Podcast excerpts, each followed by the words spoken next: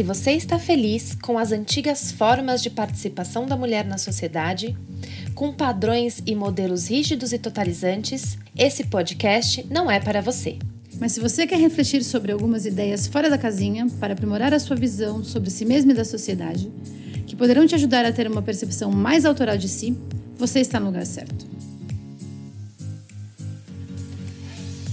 Eu sou Amanda. Eu sou Adriana e esse é o Papo Psicológico. Olá, eu sou Amanda Alck, psicanalista, graduada em psicologia e sua host nesse episódio. Eu sou Adriana Manzano, psicóloga clínica hospitalar, especialista em distúrbios alimentares e uma pessoa completamente apaixonada pelo comportamento e a alma humana. Bem-vindos a mais um episódio. Tcharam! Hoje nós faremos um passeio pelas nossas visões e opiniões a respeito do processo terapêutico, sobre a escolha de um analista, algumas expectativas de quem procura esse trabalho e reflexões a respeito da postura do analista. Pick me, pick me. sonoplastia. O episódio ele veio com sonoplastia. Para mim, essa discussão é importante, não só porque são questões que muitas pessoas me perguntam e acho essencial esclarecê-las e disseminar o saber psicanalítico e a prática da terapia, para que mais pessoas conheçam e se interessem em se submeter a esse processo, mas também porque é uma oportunidade para que a gente possa compartilhar com vocês qual é a nossa postura diante da nossa prática profissional e diante deste projeto especificamente, é, no qual estamos implicadas também numa esfera pessoal. Isso é um problema? Vamos tentar responder ao longo do episódio.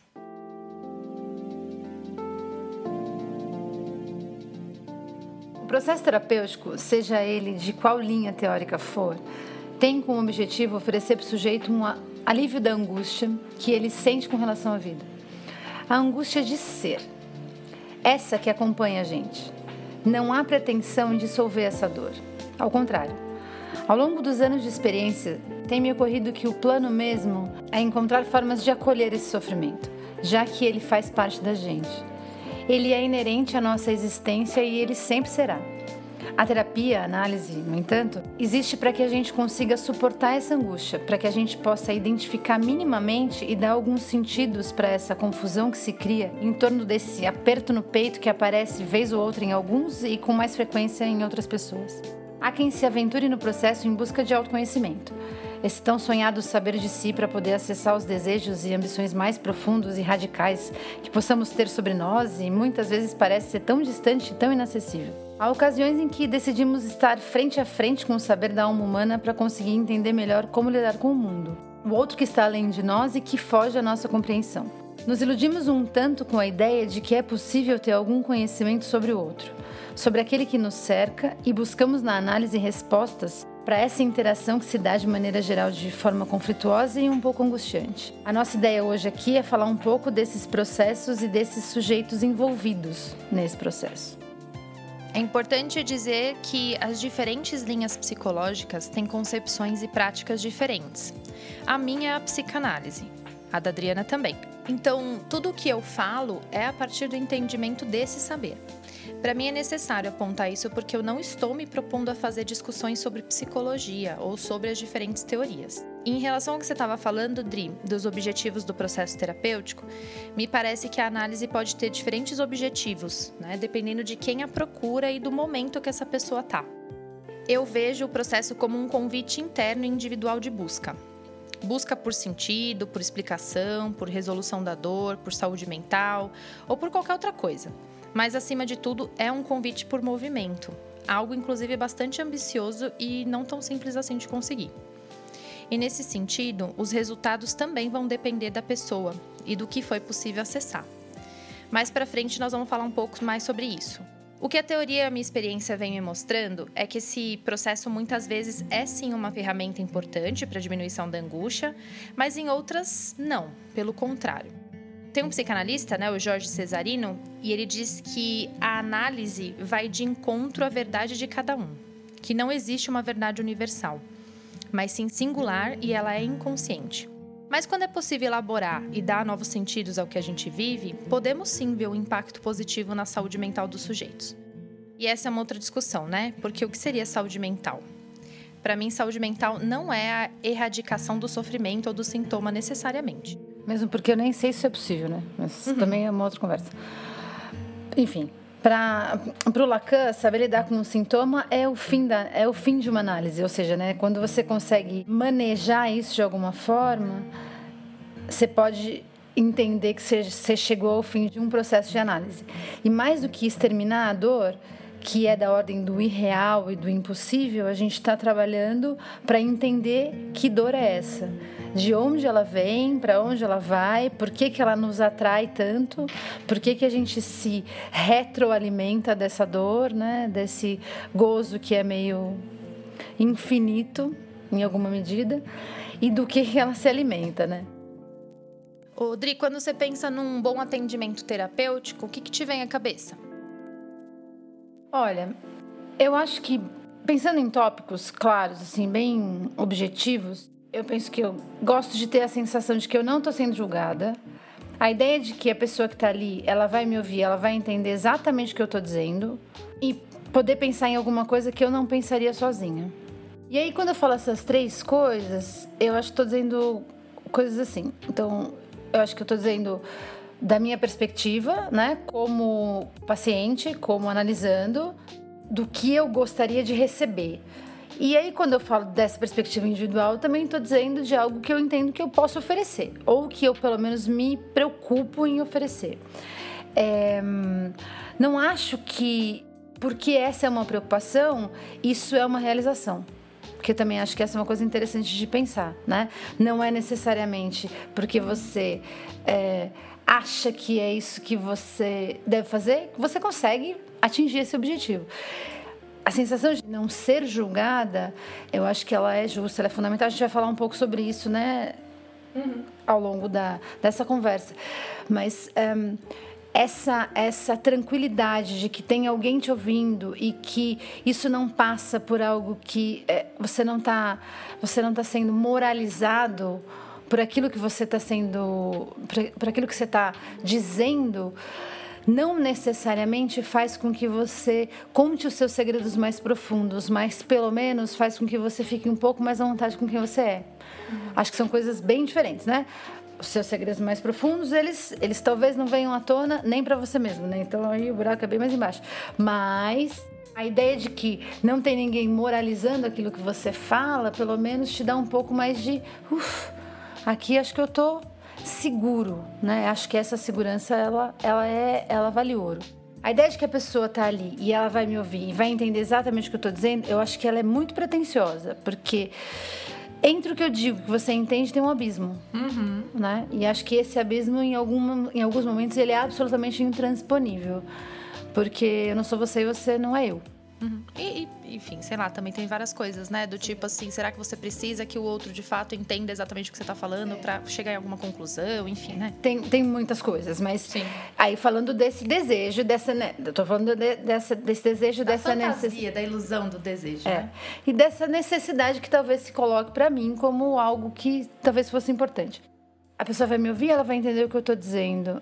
É, essa sensação de, de ser compreendida ela é, de novo, acho que ela é pretensiosa, mas eu acho que ela também gera segurança, porque aí é isso, assim, viu? Eu sei que se não for para cá, vai para lá, né? Aquilo que eu tô dizendo vai ser acolhido, porque quando, quando eu tenho a sensação de que alguém me entende, não sei, eh, não tem a ver com concordar, não tem a ver com, com achar que tá certo ou errado, não tem a ver com isso, mas tem a ver com, hum, saquei, né? E acho que isso gera uma tranquilidade. Poder pensar em algo que eu não pensaria sozinha, eu acho que é não tem a ver com intervenção também, né? Não tem a ver com necessariamente algo que é dito, mas tem a ver com, com construção, né? Uma construção de pensamento, uma, uma ideia, né? Um, um, caminho que vai sendo feito e que talvez você é, porque a gente vai na nossa própria dor até determinado ponto. E tem um outro que está ali fora e que chega por uma outra perspectiva e que te alcança de um outro jeito, uma outra né? Ele, ele, ele te alcança por, uma, por um outro viés. E como ele faz isso por um outro caminho, é, ele te faz chegar em lugares diferentes dos quais você chegaria. Melhores, piores, não sei, diferentes, certamente. E essa possibilidade do diferente para mim ela é absolutamente encantadora. Então, quando eu penso num bom atendimento, eu penso essas coisas. Eu penso nessas coisas assim. É fácil, viu? Tranquilo.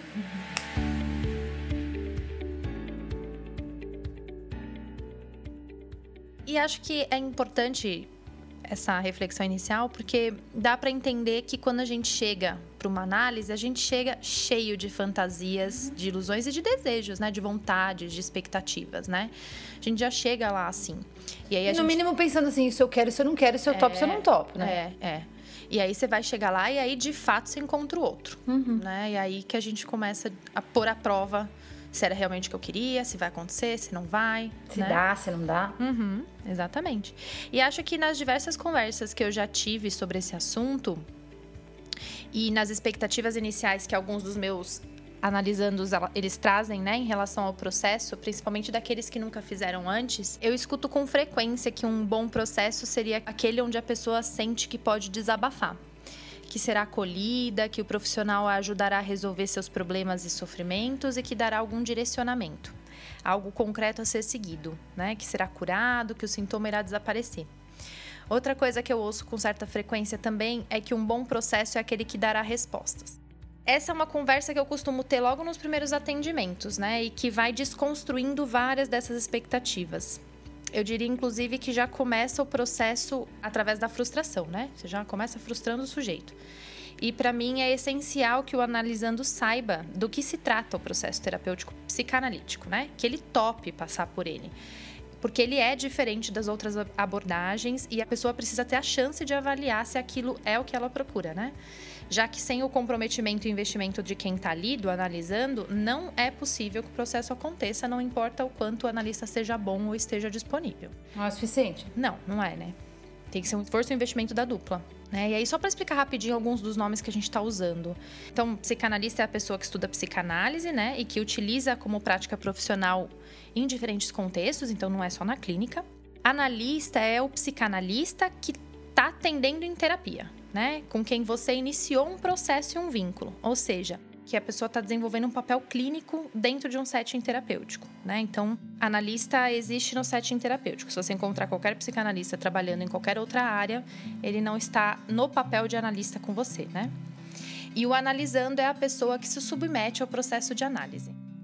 Bom, e antes da gente falar sobre vínculo terapêutico, acho que a gente tem que pensar, me parece, sobre a escolha desse analista, a escolha desse terapeuta, enfim. E aí, né? O que que conduz as nossas escolhas? Quem é que define isso?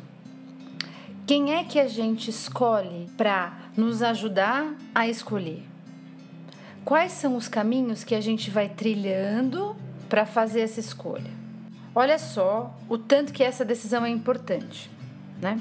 A gente está a ponto de colocar um dos nossos bens mais preciosos na mão de uma pessoa.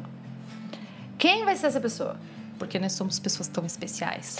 Acho Colocar que não. toda a nossa subjetividade. Não, acho que não, né? Mas é, poxa, se eu não achar minha subjetividade especial, o que, que vai achar? Não, não, não mais especiais do que outros, mas especialíssimos pra gente. Óbvio, né? sim, total.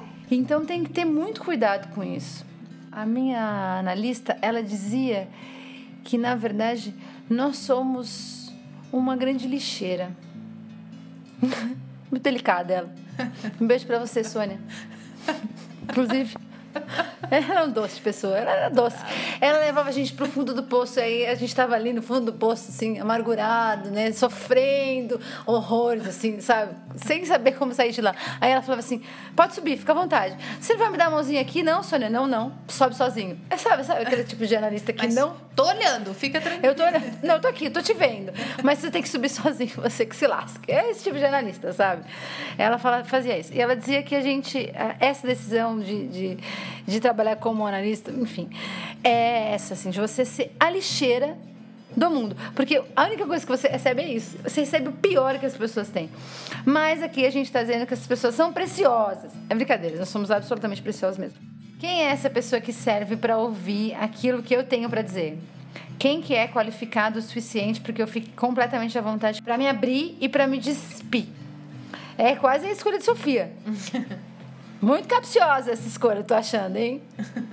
É, eu me lembro de como, é verdade, eu me lembro de como foi completamente aleatória essa minha escolha. Foi aleatória, não recomendo, eu não recomendo que se faça esse tipo de escolha. A minha, a minha escolha foi assim: eu olhei, peguei um, um sei lá, um guia da Zona Norte, que é onde, onde eu moro. Fui lá, nossa, olha, tem uma pessoa que atende aqui, nossa, do lado da minha casa. Será que ela tem horário? Vou lá, pum. Aí eu marquei, simplesmente escolhi alguém que estava ali, vi o nome, o endereço e fui. Dei sorte. Conveniência. É um dos jeitos também, vai. É. Foi... é o que a gente recomenda? Talvez é. não, mas é um dos jeitos. Dei sorte. Permaneci, eu permaneci nesse processo de análise por nove anos. Uhum. Em outro momento eu conto a primeira frase que eu disse para ela. Fica aqui, ó. Eu acho que eu tô mais interessada em saber o que ela respondeu. ela não respondeu nada. Mas ela não respondeu nada, é que ela falava pouco, ela era esperta. É muito boa a frase que eu disse. É boa, é. Eu vou contar, qualquer dia eu conto. Vai deixar todo mundo esperando, assim. Lógico. Vou, mas a gente vai ter um tema para falar sobre isso. Tenho certeza que vai, vai ter um momento que vai ser. É, vai ser bom. E aí acho que o processo de análise ele começa até antes da primeira sessão, né? Porque tem primeiro esse processo todo de o sujeito decidir se submeter a isso, né? Que já aí é um caminho bem tortuoso, né? Depois aí você fala, bom, então tá bom, então agora eu vou escolher um analista. Que daí é outro caminho, que no caso da Dri foi mais curto, mas, né, às vezes é um outro caminho. E aí, de fato, começar as sessões, né? Então, quando você de fato começa a sessão, muito trabalho psíquico interno já aconteceu. E eu tô aqui pensando que existem tantas formas de alguém chegar a algum terapeuta, né?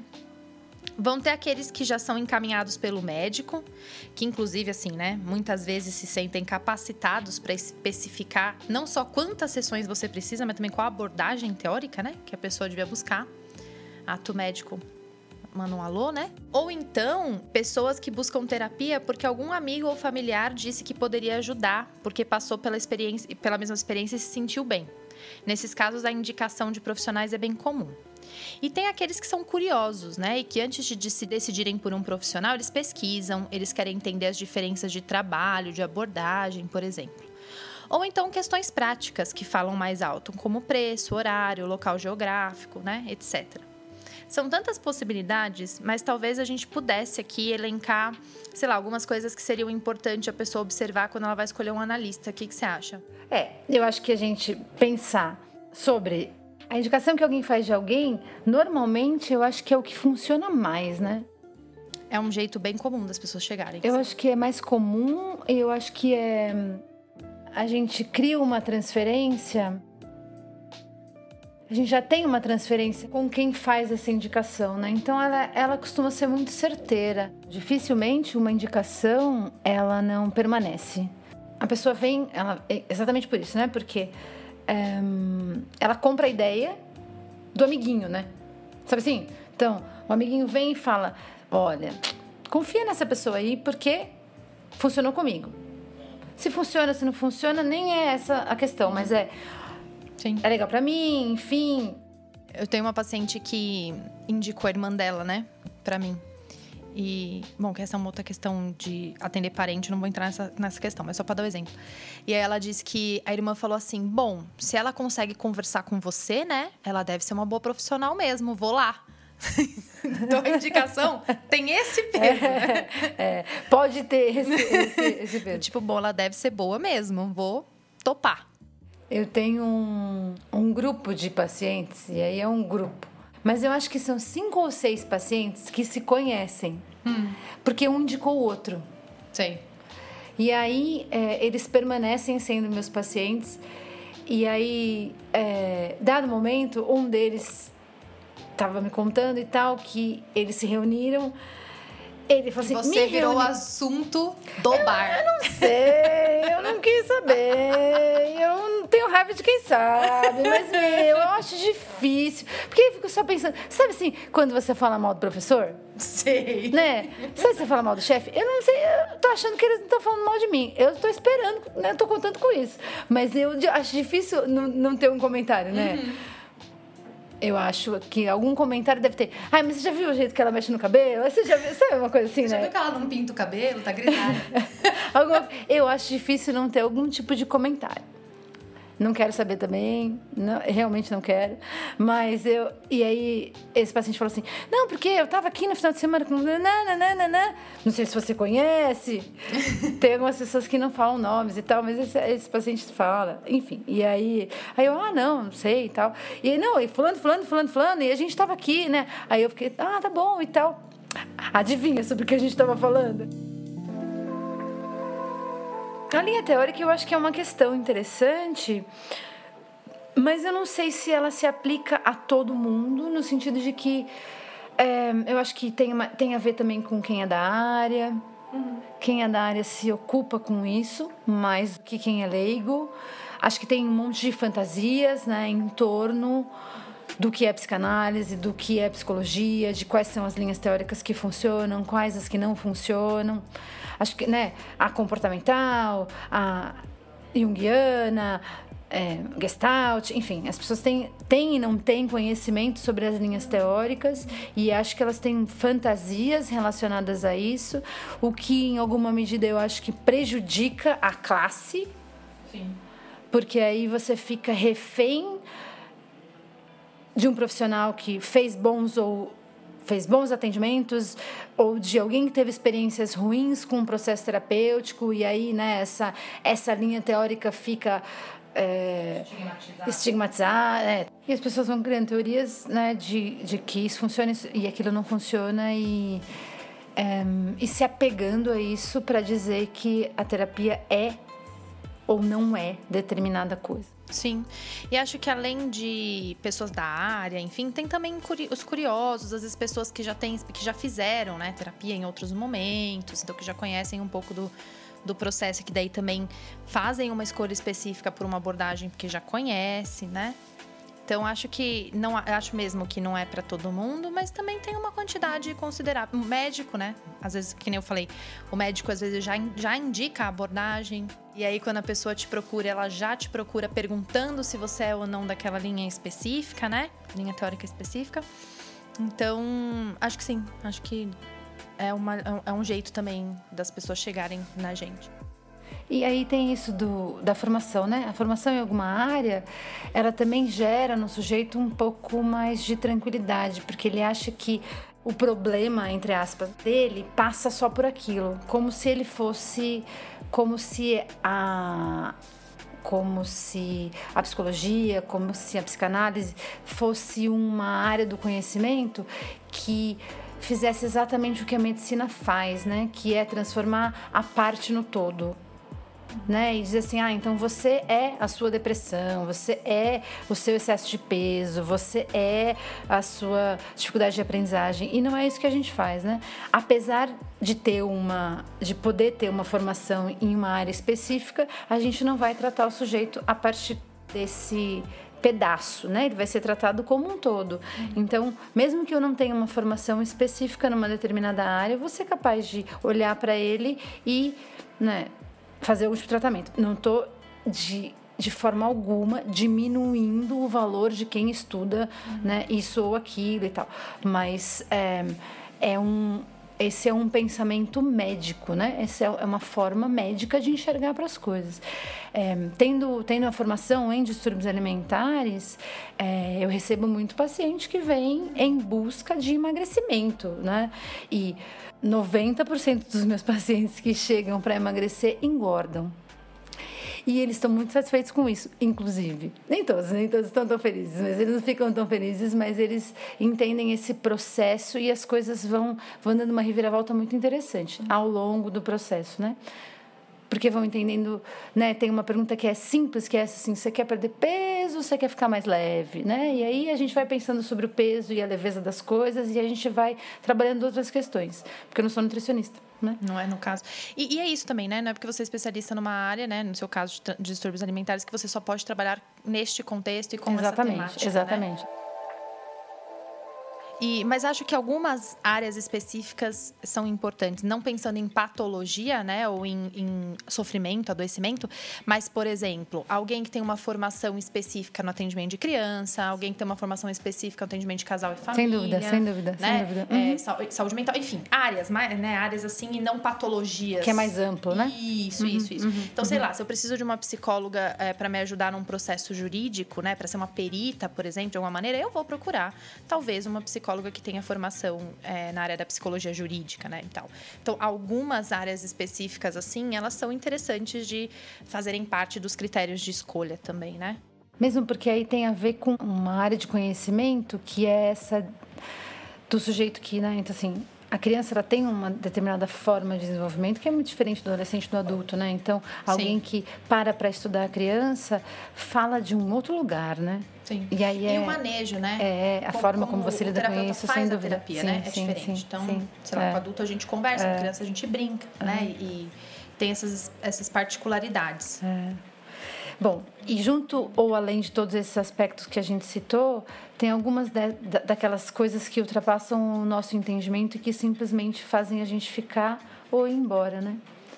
E acho que esse é um ponto de se mencionar, já que talvez ele não possa ser explicado. Talvez porque naquela sessão inicial tenha algo, algo tenha sido dito e tenha mexido com você de tal forma que você não consiga dar conta e ir adiante com aquele analista. Uhum. Porque algo ali pode ter sido despertado em você que precisa ficar mais tempo adormecido, sei lá. O nosso inconsciente tem razões que a nossa própria razão desconhece. Uhum. sei lá. É só para recriar essa frase original que é que a do coração tem razões que a própria razão desconhece. Aí a gente está só fazendo uma brincadeira aqui, né? Sim. É, às vezes você acha um profissional lá, né, que marca, dá check em todos os seus critérios, em todas as suas buscas, mas é isso. Daí acontece uma coisa de uma outra ordem nesse encontro, né? e que não é possível continuar e de nada tem a ver com, com é, os critérios que você usou racionalmente para fazer aquela escolha, né? O que te impede simplesmente de ir adiante, né? Uhum. E acho que tem uma outra, uma outra, um outro critério, né? Um outro é, direcionamento que talvez possa ser interessante de pensar que eu venho pensado bastante que tem a ver com a postura mesmo, né? Com, a, com o posicionamento e com a postura é, desse profissional diante é, da vida, assim, diante do, do, do, que é da cultura, né? Que tipo de, de é, ideologias essa pessoa tem, daquelas que a gente conhece, que é publicizada, né? Então, tem muito analista hoje que tem rede social, enfim, que de alguma forma vai se colocando mais no mundo enquanto dizendo de suas posturas, né? E tem sido algo que eu tenho pensado bastante também como um, um critério para escolher ou não, né? E aí tem também as credenciais mínimas, né?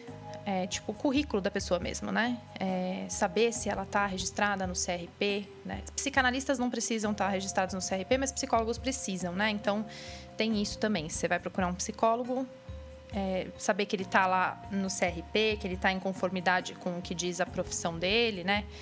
É, se ele faz análise, se ele faz supervisão, enfim. É, é, inclusive, essas são perguntas bem difíceis da gente receber, né? É. Talvez essa sim seja, tipo, muito raro alguém, alguém vir por esse caminho, assim. Já aconteceu comigo. É... E eu já fiz isso procurando um profissional, mas realmente é muito, é muito mais é, é muito mais raro acontecer, né? Alguém que vem, ah, queria saber seu currículo, suas experiências. Isso é, é difícil. A gente não faz esse confronto, né? Difícil de confrontar, né? É, é difícil. E acho que porque também é isso, né? Se veio por indicação, você já está confiando em quem te indicou. É, acho que tem uma, um entendimento, ainda que não de forma tão consciente, de que a terapia é diferente, né? De que é um serviço diferente. Aí você, talvez quando você chegue no professor, você queira saber a formação dele, mas no analista talvez você saiba que passa também por outros lugares, né? O lugar do vínculo, o lugar da, da confiança e tal, né? Então, sei lá. Mas. É é, é mais difícil mesmo a gente se confrontar com isso e confrontar o outro com isso, né?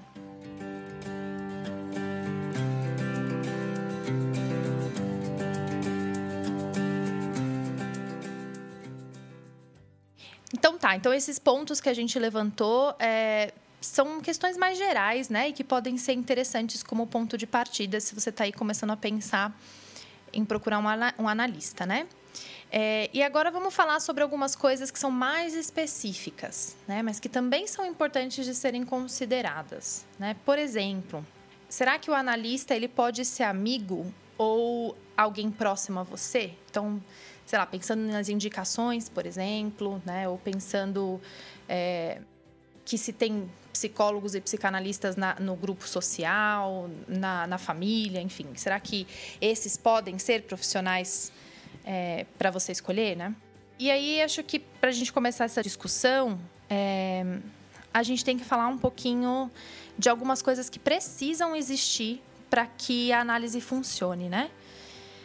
É, é, é, preciso que possa ser formado um vínculo profissional de confiança e que se estabeleça a transferência.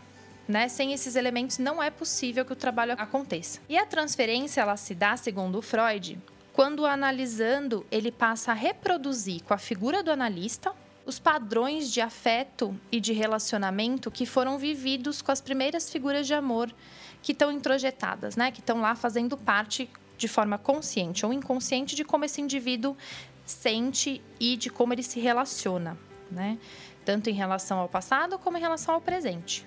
Então, é, vai se formar na dupla uma relação profissional, onde o espaço e o vínculo analítico eles precisam ser preservados. Né? E aí, certo distanciamento da figura do analista precisa existir para que a transferência e o vínculo é, sejam protegidos, né? Mas assim, é um distanciamento em relação à vida do analista, mas não em relação à demonstração de afeto ou de acolhimento, por exemplo, né? Não é uma relação fria, é, onde você sente que não tem, não tem nenhum tipo de troca afetiva nesse sentido, né? Não é que o analista é, precise parecer desinteressado, mas ele também não vai ficar papeando com você no corredor sobre as coisas da vida enquanto vocês tomam um café. Né? É, é, importante que a sessão e o processo terapêutico é, sejam inteira e exclusivamente sobre o paciente né? e as suas questões. E assim a vida privada do analista não vai ser relevante, né? E não pode de forma alguma interferir no vínculo. O analisando ele precisa se sentir confortável, não só para compartilhar todos os seus pensamentos e afetos, mas também para rea reagir, né, com o terapeuta, de forma espontânea e honesta pois só assim é possível que a análise aconteça. Então imagina lá, né? Como que seria possível que o analisando pudesse trabalhar seus conteúdos mais íntimos se ele tivesse preocupado com os sentimentos do analista? Ou se ele se sentisse invadido por ter que conviver no mesmo espaço social que ele, numa festa, por exemplo, né? É, ou então, se ele se identificasse com as opiniões ou com a forma que o analista vive, de alguma maneira, consciente ou inconsciente, ele quisesse impressioná-lo. Então, mas você não acha que isso acontece? Qual parte? É isso, exatamente isso. Assim. Essa história de querer impressionar, de você. É... Porque a gente, a gente parte do princípio que isso não faz parte do pacote. Mas faz, né? Então, mas eu acho que tem uma grande diferença entre a gente querer impressionar baseado ao que a gente constrói sobre o analista na nossa fantasia né? E de fato a gente querer impressioná-lo porque a gente faz parte do mesmo grupo de amigos e eu tenho um conhecimento real de como é a personalidade daquela pessoa, tenho uma relação de afeto com ele outra que não é só a de profissional pensando e, no que vai além do setting terapêutico. É, exatamente. Entendi. Exatamente. Tá. Né? Porque hum. com certeza a gente vai criando muitas fantasias. Aliás, é, é essas fantasias, isso, elas fazem parte do processo. Mas elas só dizem respeito ao analisando, né? Hum. É ele que cria enredos. O analista não participa disso, mas quando ele participa é que é a questão, eu acho, né? É, principalmente se a gente estiver falando aqui de amigos próximos, de pessoas da família, né? É, acho que vão acontecendo situações outras que extrapolam um pouco o que é possível do manejo terapêutico, né? Acho que é nesse sentido, assim. No, então, é, esse é o, isso é o que acontece fora do setting, né? Uhum. Que, vai, que vai influenciar no setting, claro. E, e, é isso um pouco, né? Se o analisando ele tem que esconder ou ele tem que escolher o que ele vai falar na análise por causa do analista, ou seja, pensando no analista e não nele mesmo, né? Então, se ele deixa de falar algo porque ele tem receio da reação do analista, ou porque ele não quer ofender o analista, ou porque ele já sabe o que, que o analista pensaria sobre aquilo porque ele conhece, ou se ele não pode contar algo de como ele se sentiu sobre alguma coisa ou alguma situação que envolve o analista e que o analista estava presente fora do setting terapêutico, né? É, fica, fica difícil que a relação terapêutica não se prejudique, porque daí a pessoa ela não está deixando de falar porque ela quer ou porque para ela é difícil. Ela está deixando de falar em função de um outro, né? Em função eh, das demandas do um outro e não das suas próprias demandas. E aí tem uma inversão. Aí não se trata mais do paciente às voltas com seus próprios conteúdos, mas sim da relação com o terapeuta nos momentos fora da sessão. Isso porque aí tem uma certa inversão, né? Não se trata mais do paciente às voltas com seus próprios conteúdos, mas sim da relação com o terapeuta, né? Com preservar ou não a relação com o terapeuta, inclusive nos momentos fora da sessão. Que é o que é absolutamente justo, né? Para que a para que a, a, a terapia possa possa seguir adiante, né? Bom, dito isso, eu acho que é importante a gente ressaltar aqui, apesar da gente fazer o máximo para preservar, a gente está falando de uma comunicação que acaba se dando em níveis inconscientes. Uhum. E por mais que haja um esforço hercúleo, gosto dessa palavra, se meu pai estiver ouvindo, ele vai ficar muito orgulhoso, viu, de ouvir eu falando essa palavra. É, para que nada disso aconteça. Em alguns momentos a gente falha, né? Analistas e analisandos. Uhum. E a gente falha porque a gente está ali, né? estamos presentes, estamos ali efetivamente. Talvez a gente não devesse estar, talvez a gente pudesse a gente pudesse se despir da gente mesmo, mas nem sempre isso é possível. E aí pensando tanto dentro do setting terapêutico quanto fora dele, né? E não é possível, muito mais dentro, né, na verdade, nesse momento. E não é possível, pelo simples fato da gente estar lidando com um sujeito de linguagem atravessado pela, pela própria subjetividade, né? Então não é possível a gente se despedir da gente tanto assim, já que a gente está sendo tão atravessado por essa linguagem e pela nossa subjetividade. Esse detalhe faz com que a gente se distancie sob maneira, né? A nossa subjetividade nos impede de entender em muitos momentos o que o outro diz e nós não temos ideia do que está sendo entendido daquilo que a gente está dizendo. Profissionalmente falando, tem que ter, né? Há de existir uma vigilância constante com relação ao que é dito, ao que é interpretado, a forma como a gente se posiciona diante de qualquer coisa. Então a gente tem que se ocupar muito com o que a gente fala. Uhum. Né? Somos impulsionados pelas nossas fantasias inconscientes. Isso significa que há um impedimento que não sabemos bem definir de onde vem, que faz com que a gente não consiga falar tudo o que a gente gostaria de dizer, da forma como a gente gostaria de dizer, na crueza como a gente deveria dizer. Uhum. Sim, e aí acho que é um pouco o papel do, do analista. É avaliar um pouco o que ele diz, como ele diz, em que momento também, uhum, né? Uhum. Porque às vezes a gente vai chegando em conclusões, criando hipóteses e querendo fazer interpretações que o paciente não tem condição de ouvir ainda, né? E aí é, não é sair falando o que a gente pensa de forma selvagem, uhum. né? Só que a avaliação disso, ela precisa ser uma avaliação neutra, né? No sentido de que esteja em jogo só aquilo que acontece no setting terapêutico e não um conhecimento prévio da pessoa, né? Mesmo porque eu acho que esse conhecimento, ele é um conhecimento que de verdade não tem que ser levado em consideração, né? Porque é, quando você quando você está lá e você fala de você, você não fala de quem está lá fora, entende? Né? Você está falando de quem está ali, né? Então, se você se leva, né, para a sessão e você está ali você fala de você sobre a sua perspectiva, é aquela perspectiva que eu tenho que ouvir, né? Não a perspectiva que eu vi lá fora. Porque quem viu fui eu. Mas eu não tenho que lidar com o que eu vi. Eu tenho que lidar com o que eu ouço. Uhum.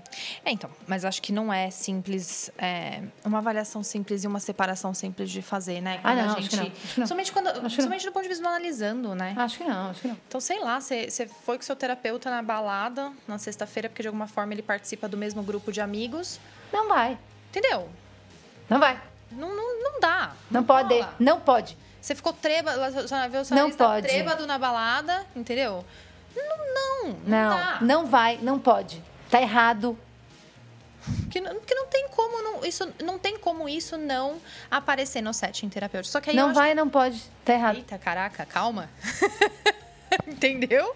Entenderam? Tô sendo taxativa.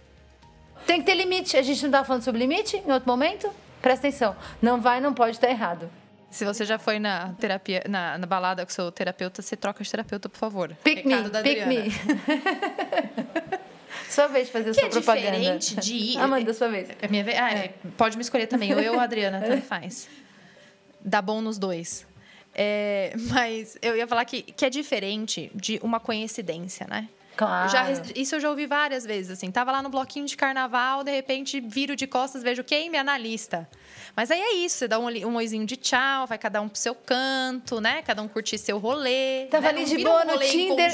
Tava ali de boa no Tinder, encontrei é, com quem? Entendeu? Com a minha analista. É isso, aí você fala, bom, estamos aqui, todo mundo no rolê, vai cada um curtir o seu. Né? Ele não vira um rolê junto, um rolê em conjunto. Porque tem algumas coisas que não dá, né? É a mesma coisa com família. Como que você vai ser atendido pelo seu primo? Sei lá, né? Não Mas aí eu acho que tem, assim, eu acho que o o que o, a questão não é o paciente mesmo. A questão é o analista. Porque o paciente, ele não tem nada a ver com isso. No sentido de que é, ele só está sendo ele, né? Então, quem tem que se quem tem que se haver com essa história é o profissional. É ele, é o profissional que que entende o efeito que tem isso ou aquilo. Então, é o profissional que tem que assumir uma postura diante do que está acontecendo.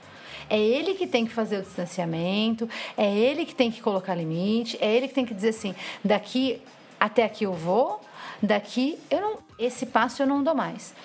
Isso não tem a ver com o que o paciente vai fazer, mesmo, né? Porque o paciente vai tentar, ele, vai ele pode até tentar algum tipo de aproximação. E aí cabe ao analista simplesmente dizer assim: não. Então, por exemplo, esse exemplo simples. Um paciente te encontra no Tinder. E aí ele, ele, ele, ele pode é, te confrontar. Ele te dá match. Ele te dá match. Você pode. Você, você, né, você pode não dar, inclusive. Fica a dica. É, e aí, é, ele te confronta na sessão.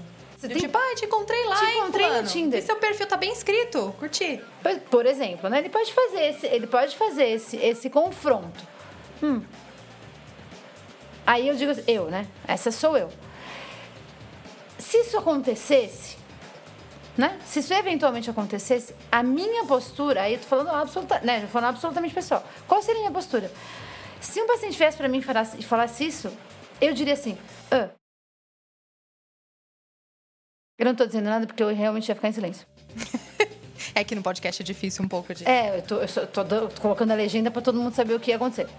É eu ainda tô vendo a cara dela. É, eu ainda tô em silêncio. Que é todo um conjunto, não é só o silêncio.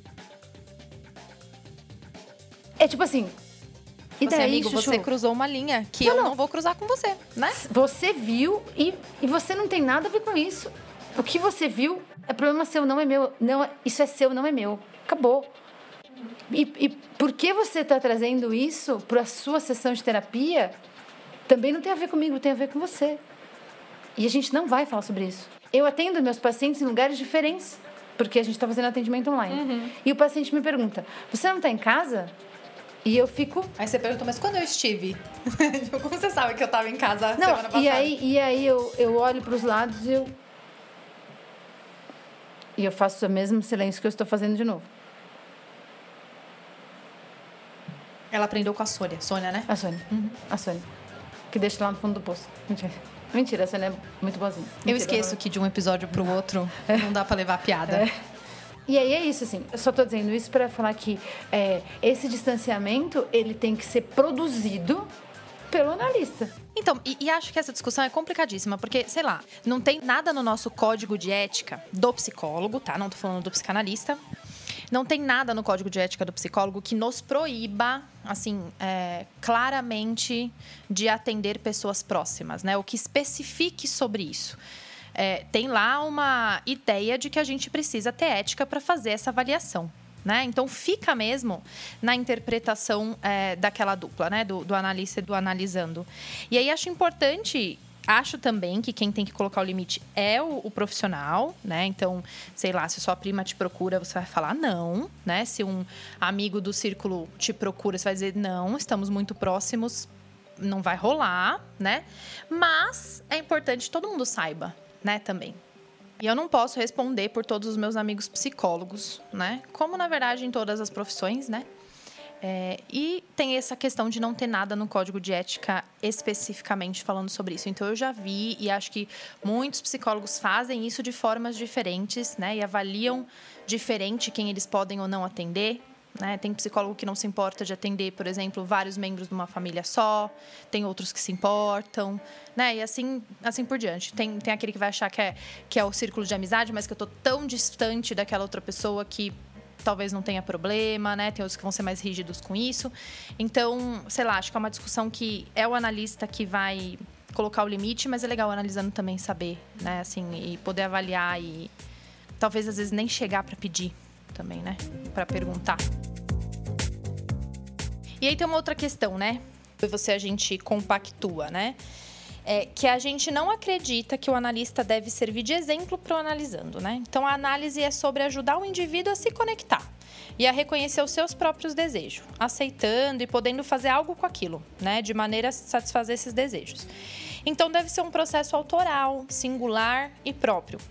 Mesmo que existam semelhanças entre o analista e o analisando em termos de opinião, estilo de vida, raça, classe social, personalidade ou qualquer outra semelhança, os desejos e os destinos desses desejos são absolutamente singulares. Não serão ofertados modelos a serem seguidos, nem a partir dos exemplos de como o analista vive a vida dele e nem de nenhuma ordem. Né? A análise é sobre autoconhecimento, é sobre singularidade, é sobre autonomia.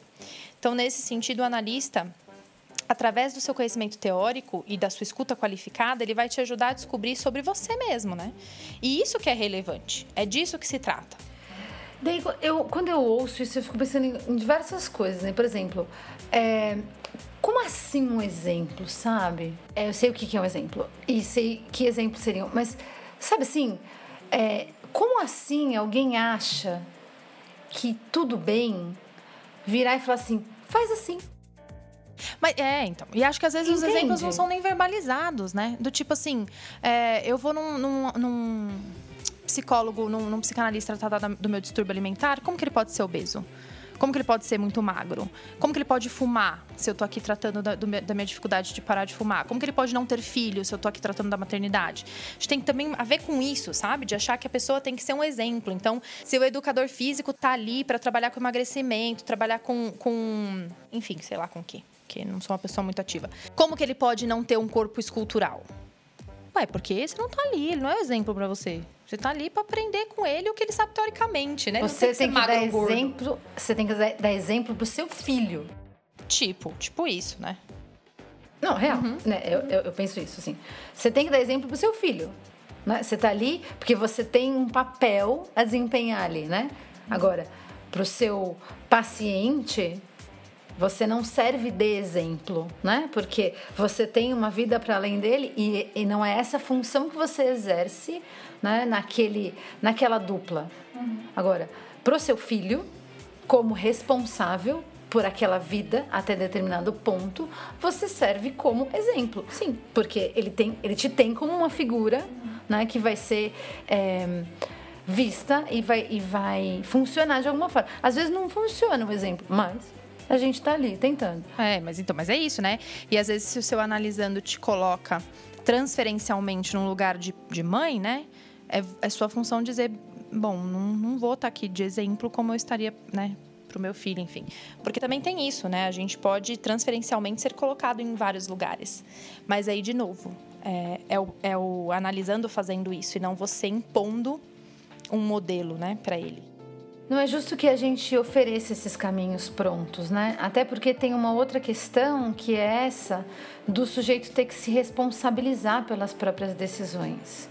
No momento em que eu sugiro uma conduta, que eu me coloco como um, um exemplo mesmo, né? Eu digo que funciona, que funciona para mim de determinada forma, eu retiro do paciente a oportunidade dele pensar seus próprios pensamentos e de agir suas próprias ações. Seus méritos e seus deméritos serão meus. Seus sucessos e os seus fracassos também serão meus.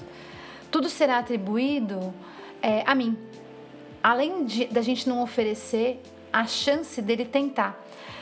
Aí você não tem muita possibilidade de mudança, né? Você não tem possibilidade de mudança, você não tem possibilidade de errar, de transgredir, de desmedir, de exagerar, de limitar, enfim. O que quer que eu seja, que eu não consigo pensar, né? Já que eu só consigo pensar por mim, não pelo outro, entende?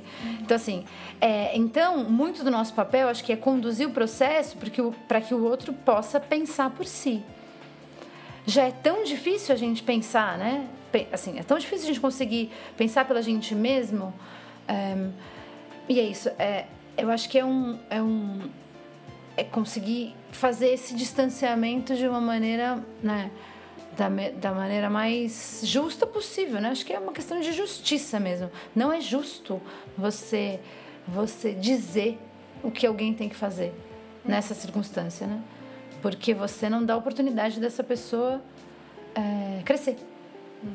A gente já disse isso de diversas formas até agora, né? Que o analista, ele também é um ser humano, que ele também tem sentimentos, ele também tem opiniões, é, que às vezes isso, por mais que a gente cuide, às vezes isso transborda, né? No setting ali analítico, porque não dá pra gente se destituir da pessoa que a gente é.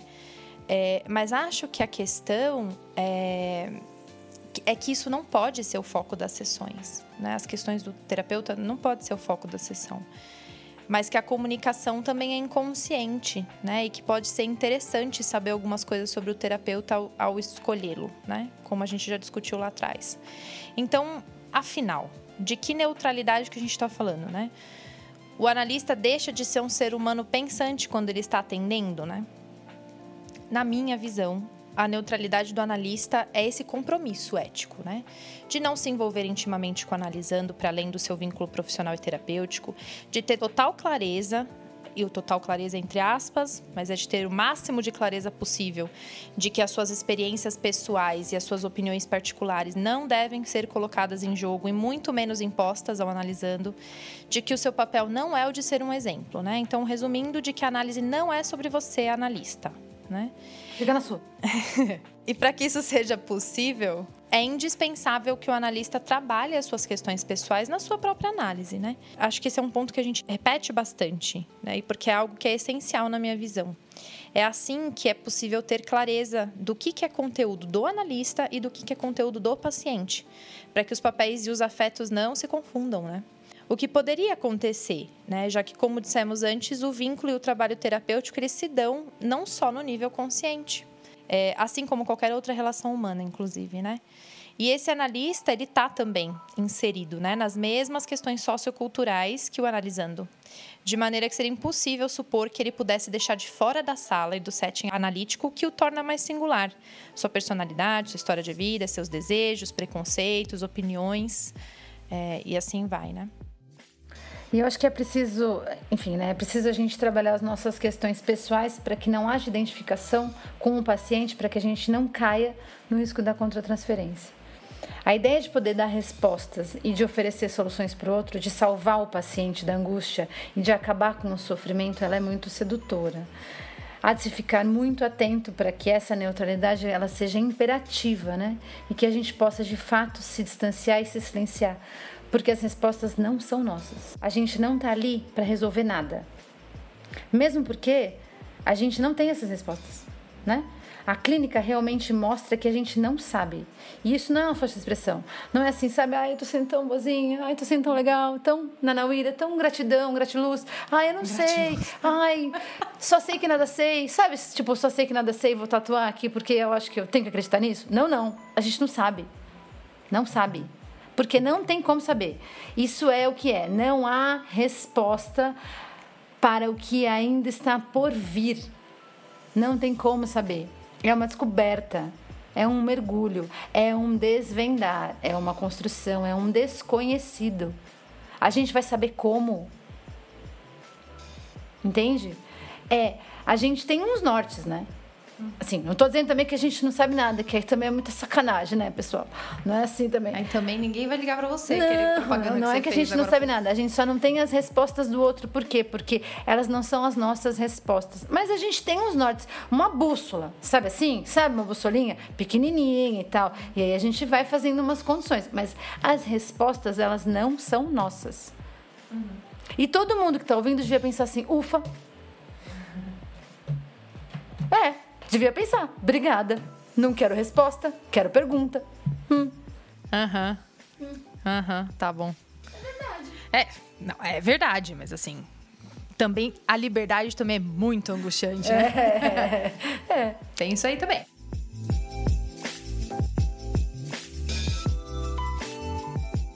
Acho que a gente tem muita coisa para falar sobre esse assunto, então a gente decidiu dividir esse episódio em dois. Espero que vocês tenham gostado. Os nossos telefones de contato estão aqui. Fiquem à vontade para entrar em contato. Estamos à disposição para atendê-los. E é isso. É isso, gente. A gente fica por aqui então. Obrigada, nos acompanhe. Por falar em redes sociais, nos sigam, nos curtam e compartilhem o episódio. Beijo, até a próxima. Até. Obrigada, Adri.